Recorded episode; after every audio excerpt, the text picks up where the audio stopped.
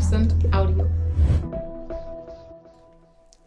Task Switching meint das Hin- und Herspringen zwischen verschiedenen Aufgaben. 2006 gab es da eine spannende Studie dazu im Journal of Neuroscience, wo untersucht wurde, wie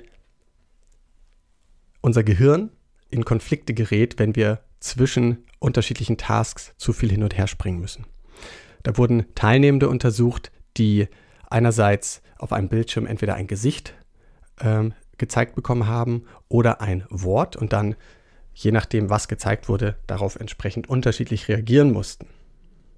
Das wurde hin und her gewechselt und es wurde mit Magnetresonanztomographie untersucht, die Aktivität in den Hirnregionen. Und man konnte sehen, dass bei Aufgabenwechseln eine erhöhte Aktivität im präfrontalen Kortex zu äh, festzustellen war für die kognitive Kontrolle, also verbunden mit kognitiver Kontrolle. Mit dem präfrontalen Kortex können wir Impulse hemmen. Wir brauchen den, um dort zu entscheiden, quasi nein, ich mache mich, ich wende mich jetzt dieser Sache zu und nicht dieser Sache. Und Viele Aufgabenwechsel haben eine erhöhte Aktivität im präfrontalen Kortex ausgelöst.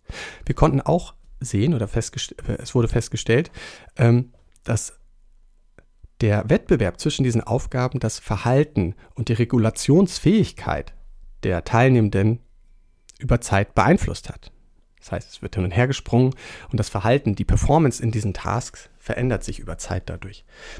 Die Erklärung hierbei ist im Wesentlichen, dass es mehrere ähm, Ebenen gibt, die von Konflikten, die auftreten können zwischen verschiedenen Tasks, wenn wir da springen. Wir haben einerseits aufgabenspezifische Regeln oder Ziele, also Dinge, die mit dem grundsätzlichen, mit dem Task grundsätzlich verbunden sind. Und wir haben aber auch Mechanismen im Aktivitätsnetzwerk im Gehirn, wo es darum geht, zum Beispiel zwischen Zielen oder Prozessen zu koordinieren. Das heißt, wir haben, also jeder Task hat potenziell eine etwas andere Logik. Wir brauchen eine andere Vorgehensweise. Es ist ja nicht derselbe Task, es ist ja eben ein anderer. Das heißt, die Vorgehensweise, was ich tun muss, mein Verhalten, das da gefordert ist bei dem Task, im Verhältnis zu dem anderen Task, unterscheidet sich.